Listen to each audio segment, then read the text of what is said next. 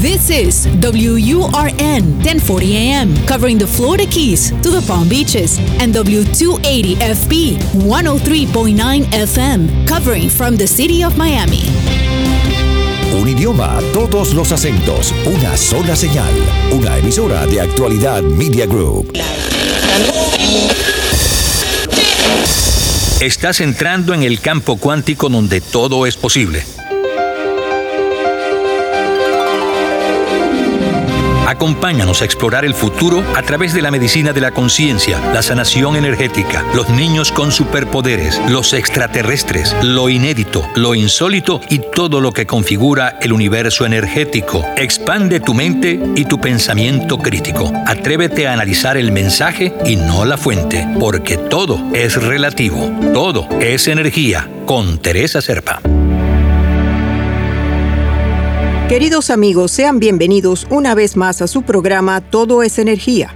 Recuerden que nos escuchan a través de actualidad 1040M y 103.9 FM y que este programa pueden descargarlo mediante nuestra aplicación Actualidad Media o ingresando a la página de actualidadradio.com en la sección de podcast. Los invito a comunicarse a través de mi Instagram Teresa Serpa Stolk o por el teléfono 305-964-5647. Te propones cambios y siempre acabas saboteándote sin comprender el por qué. ¿Existen áreas en tu vida en las que repites ciertos patrones familiares y no consigues lo que te propones? Sientes la necesidad de ser aprobado y reconocido por tu clan familiar. Es muy posible que, como todos, tengas lealtades familiares inconscientes. Como dice nuestra invitada de hoy, lo que eliges conscientemente es lo que experimentas. Lo que haces inconscientemente es repetición de algo del pasado por lealtad inconsciente.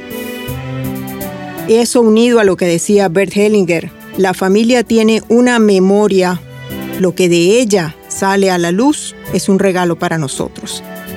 De eso y mucho más vamos a estar conversando hoy con la doctora María Dolores Paoli, psicóloga, investigadora, escritora, consteladora y por encima de todo, como a ella le gusta presentarse, terapeuta del alma. Bienvenida María Dolores a Todo es Energía. Es un placer enorme y un honor tenerte con nosotros. Gracias Teresa por estar de nuevo contigo y conversar de todos estos temas que ameritan profundizar y aclarar. Y gracias por la oportunidad. Gracias a ti.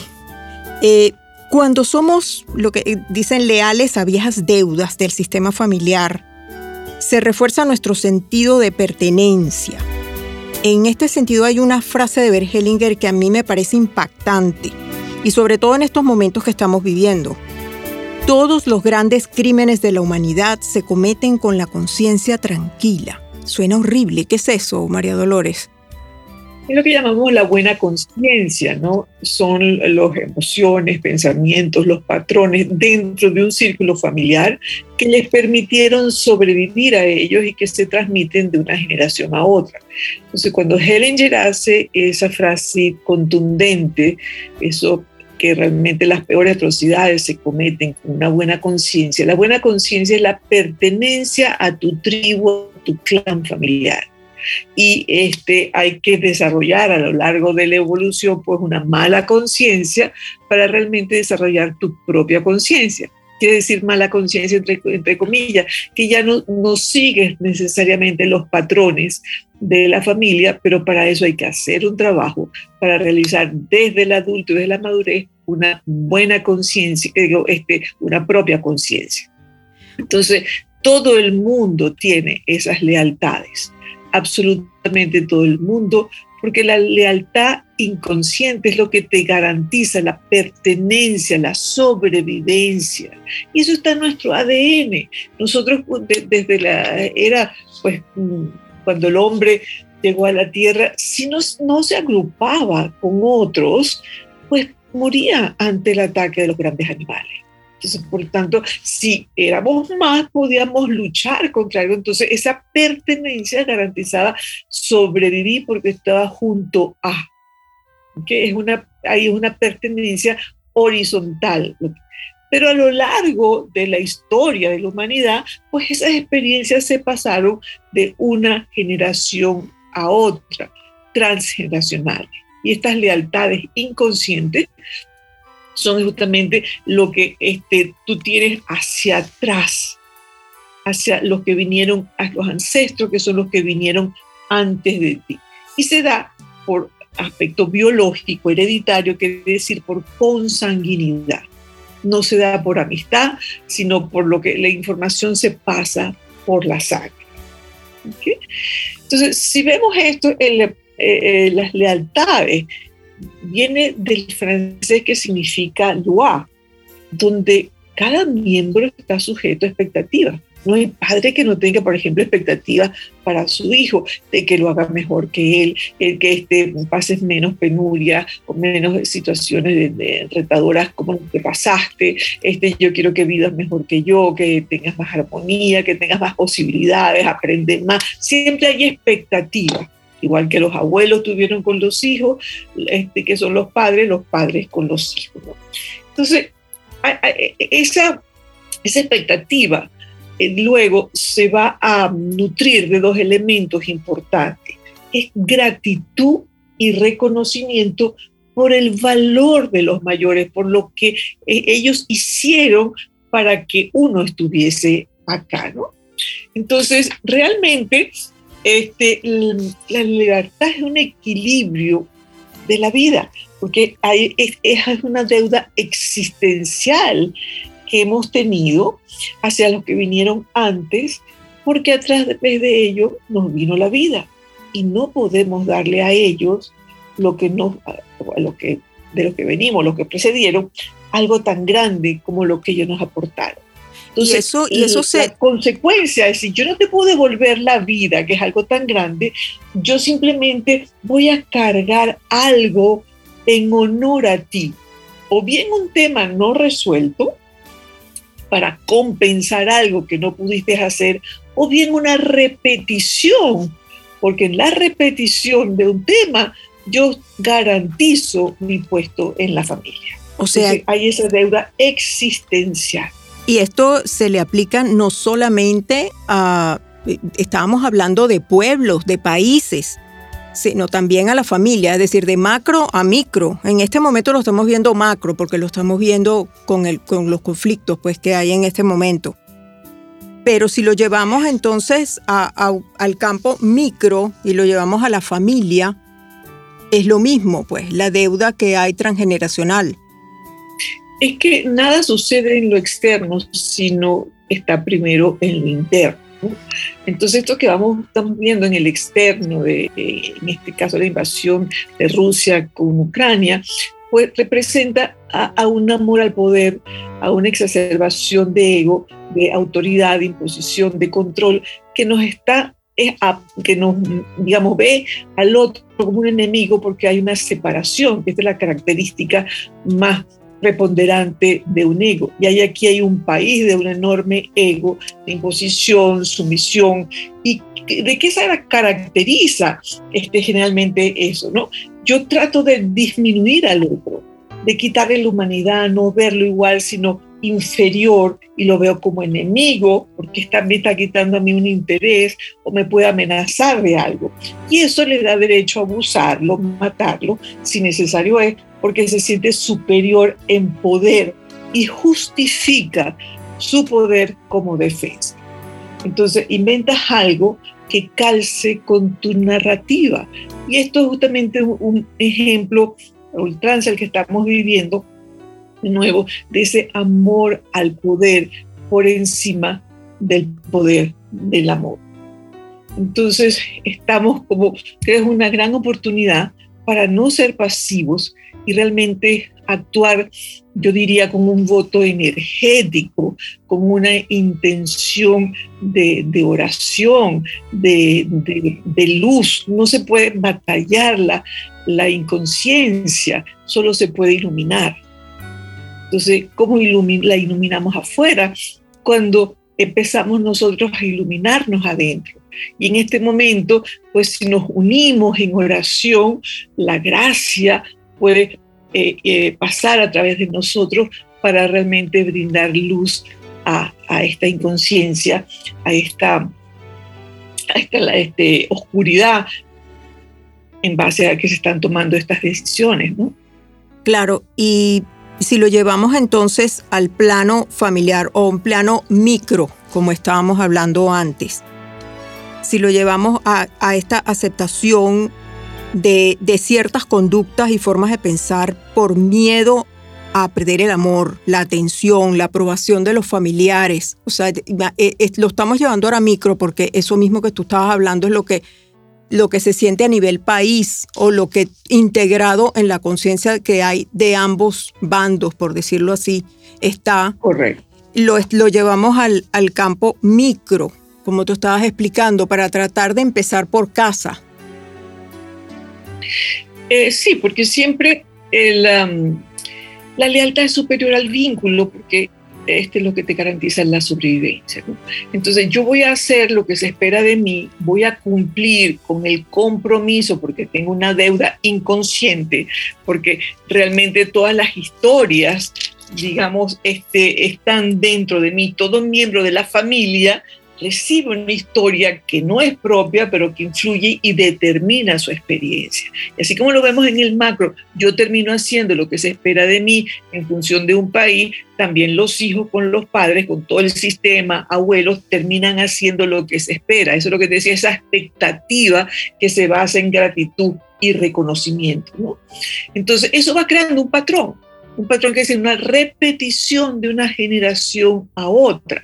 Y generalmente esas lealtades pueden venir de muy atrás, de acuerdo al tema, o mínimo de cuatro generaciones de los bisabuelos a este abuelos, padres, a ti. Entonces, por ejemplo, es una fidelidad. O sea, este, yo soy fiel a lo que ha transcurrido en la historia de las mujeres, de los hombres, de la familia, y eh, pertenezco porque termino comportándome, sintiendo o haciendo igual que lo que ellos pudieron. Entonces, por ejemplo, tenemos un caso. Si mi papá fue infiel con mamá, entonces, este, y yo vi a mamá sufriendo mucho y yo más bien la contuve y la, vi pues debilitada y, la, la, la arropé.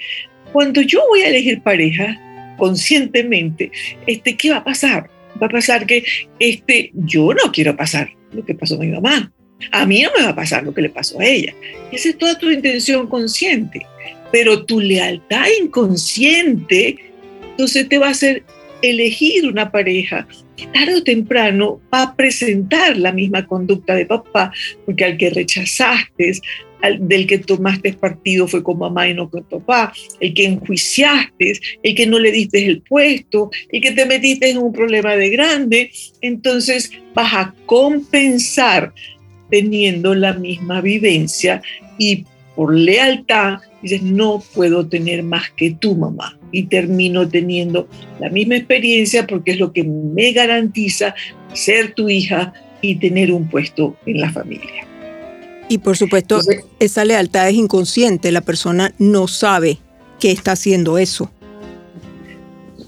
Es, inconsciente y tampoco es voluntaria. No es, que tú, no es, que tú vas a realizar una estrategia para eso, no, simplemente surge, tú tienes toda la intención racional de que no sea así, pero hay como un mar de fondo que te lleva a esa este, atracción.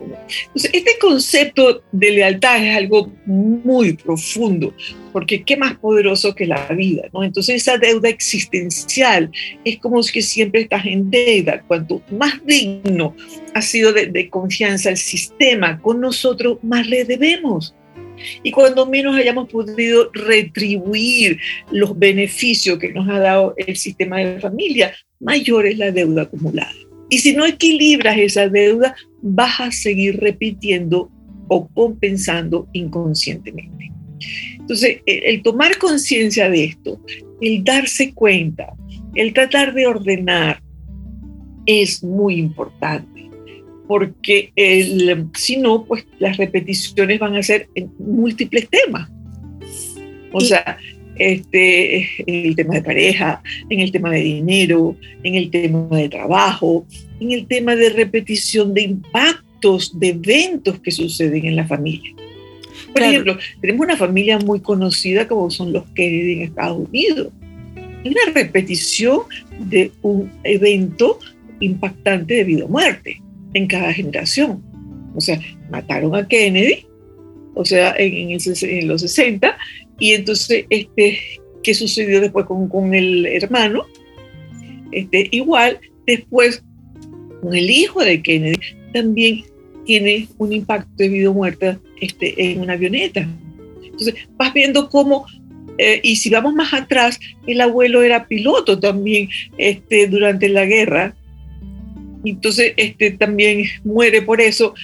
Vemos que todas las muertes de impacto, eh, de, digamos, de, confrontación con eso, que terminan en muerte, es una dinámica de la familia. Y pareciera una maldición, pero resulta que lo que es es una lealtad inconsciente que no, de la cual obviamente no, no han tenido conciencia y se sigue repitiendo el patrón y está trascendiendo generaciones. Exactamente, tú lo has dicho. Pareciera que hay otras variables, pero lo que hay es una profunda lealtad. Para yo pertenecer al clan, yo necesito, o sea, o una generación siguiente o salta una generación para que ese evento impactante suceda. Y así tenemos en la familia, en lo político también, familia netamente político, o por ejemplo, este, un padre que muere a temprana edad y deja hijos este, todavía pequeños y tiene una determinada profesión, generalmente va a seguir la profesión del padre. Como yo voy a hacer lo que tú no pudiste terminar, eso que es por lealtad o la expectativa que el padre ya espera que el hijo vaya a seguir su camino sin ni siquiera preguntarle, ya es casi, casi como un mandato. Esa es la historia que te digo que influye en la experiencia y esa la heredamos inconscientemente, es la que está en tu memoria celular y, y en tu este, ADN. Esa es la expectativa, pero la expectativa crea un compromiso, crea una deuda, crea una carga que es esta lealtad este, inconsciente.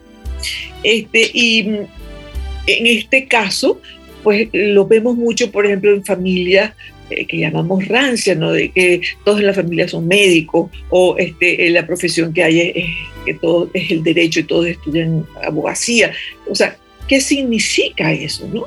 Para pertenecer hay que hacerlo a través de un título universitario dentro de esa carrera. Hoy también una compensación, porque las carreras también tienen que ver con cuáles son las dinámicas de la familia. Si, si, ha habido mucha injusticia en las generaciones pasadas. Entonces yo compenso siendo llegando a ser este, un, abogado, un abogado, un juez, para dictar justicia, para hacer justicia como forma de compensación. O por ejemplo, mujeres que, que mueren eh, que han muerto en la familia en parto. Entonces, la, primera lealtad es que las mujeres después eh, no tienen hijos por temor este, a la muerte y, o por la soledad en que quedó ese hijo si fue que se salvó. Pero también, o si no, si tienes hijos vas a compensar cuidando a mujeres este, eh, en estado o terminando siendo pediatra cuidando a hijos o este, guarderías, algún tema con niños. Y eso es lo que se llama una letra también por compensación. Yo trato de solucionar un tema en el sistema que no se pudo solucionar, lo heredo, más lo soluciono. Y eso es lo que a mí me llama la atención cuando hay los niños en la familia, que entonces tú ves, bueno, los, los que se ve que no van a seguir la línea digamos, como tú dices, de la familia, el comportamiento, las expectativas de que se esperan de ellos y son más bien son rebeldes y no quieren hacer nada como lo, como lo hace la familia, se salen, eh, escogen otra carrera o sencillamente se vuelven artistas o buscan algo totalmente opuesto a las expectativas del clan. O sea, aquí vamos al, al, opuesto. O sea, el, no es ya el que llaman al niño dócil, que se porta bien, que la mamá dice que es una maravilla. No, aquí tenemos el otro, el rebelde, el que hace todo diferente. O sea, lo que llaman la oveja negra de la, la oveja negra de la familia, exactamente.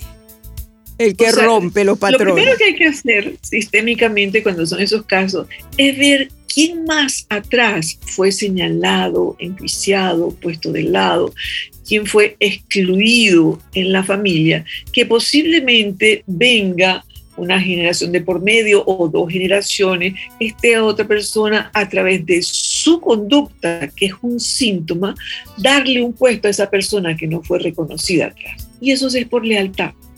Yo lo voy a hacer distinto a toda la familia que te enjuició, que te encasilló, que te expulsó, que te excluyó. entonces yo voy a tener las características, el ímpetu de ir en contra en honor tuyo. Entonces, hay una lealtad en el fondo. O sea, porque el sistema lo que quiere es ordenarse. El sistema no, no, permite puestos vacíos porque si no, no se pasa la información. Entonces, esta oveja negra de la familia este, viene que a mover el sistema para lo que no pudieron hacer acertadamente, darle el puesto, aceptar la, eh, la diferencia a través de, esa persona y va a sentir los ataques y vas a sentir las críticas y los juicios de la familia porque se sale de la expectativa de lo que debe ser ese hijo en la familia. Pero está siendo leal a alguien no reconocido mucho más atrás. Pero ambos sufren, tanto el rebelde como el sumiso porque uno está siendo leal a la expectativa de la familia y el otro está siendo leal a, este, a esta persona que no fue reconocida en el sistema familiar, pero a él le corresponde entonces la tarea de ordenarlo. Pero igualito los dos, los dos sufren. Sufren porque este, ah, hay un cuerpo, una, biología, ¿no? Eh, en lo cual este, el no tener un puesto en la familia te hace sentir este, eh, pues es excluido, segregado, puesto de lado. Y evidentemente eh, no te sientes a gusto, porque siempre estás como teniendo que comprobar algo. Entonces es un doble esfuerzo. Pero desde el punto de vista del alma, del alma familiar, son los más nobles, este, porque están buscando equilibrar el sistema están buscando este, hacer lo que no hicieron. Miren que sí se puede hacer, aunque el precio es alto, porque no hay continuidad del patrón, hay rompimiento del patrón. Pero su lealtad es una eh, lealtad más profunda o mayor hacia esa exclusión. Yo me sacrifico por ti y yo siento lo que tú sentiste, que, eh, fue puesto de lado y señalado y burlado o juiciado. Entonces hay mucha nobleza en eso, desde el punto de vista del alma. Son seres que tienen, digamos, otro nivel de alma, que vienen con, esa misión para este, ordenar, como tú dices, ¿no? No, y difícilmente. A veces esas lealtades pueden ser a una persona o a patrones de la familia.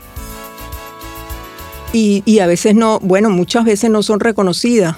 Y ahí viene el sufrimiento y la exclusión de esta persona, porque no, no, se, no se reconoce la misión, lo que viene a ser. Y si, y si no lo logra, sufre muchísimo, sufre la exclusión.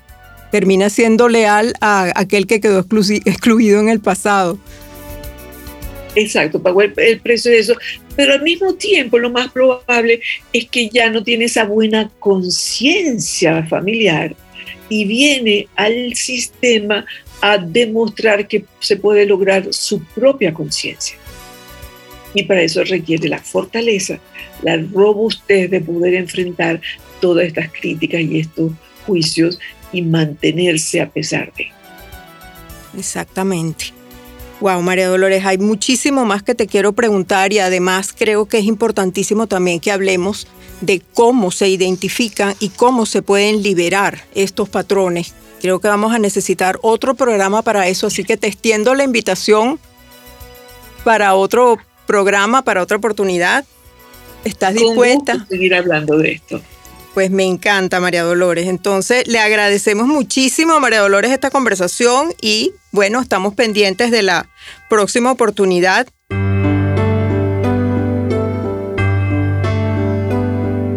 Si les interesa contactar a la doctora Paoli, quiero aprovechar de dejarles su Instagram que es arroba María Dolores Paoli Eh, también está su email, mdpaoli.gmail.com. A través de la página de Instagram hay muchísimas oportunidades de talleres, de cursos, además de la cantidad de enseñanzas diarias que aporta la, doctora Paoli. Así que los invito a seguirla entonces en su Instagram, María Dolores Paoli. Y a ustedes amigos, les damos muchísimas las gracias como siempre por habernos acompañado. Recuerden que todos nuestros programas pueden descargarlos mediante nuestra aplicación Actualidad Media o buscando en nuestra página actualidadradio.com en el link de podcast. Pueden conectarse con nosotros hasta a través de mi Instagram Teresa Serpa Stork o dejando un mensaje en el teléfono 305-964-5647. Me despido por hoy, pero los espero la próxima semana en un nuevo programa de Todo es Energía.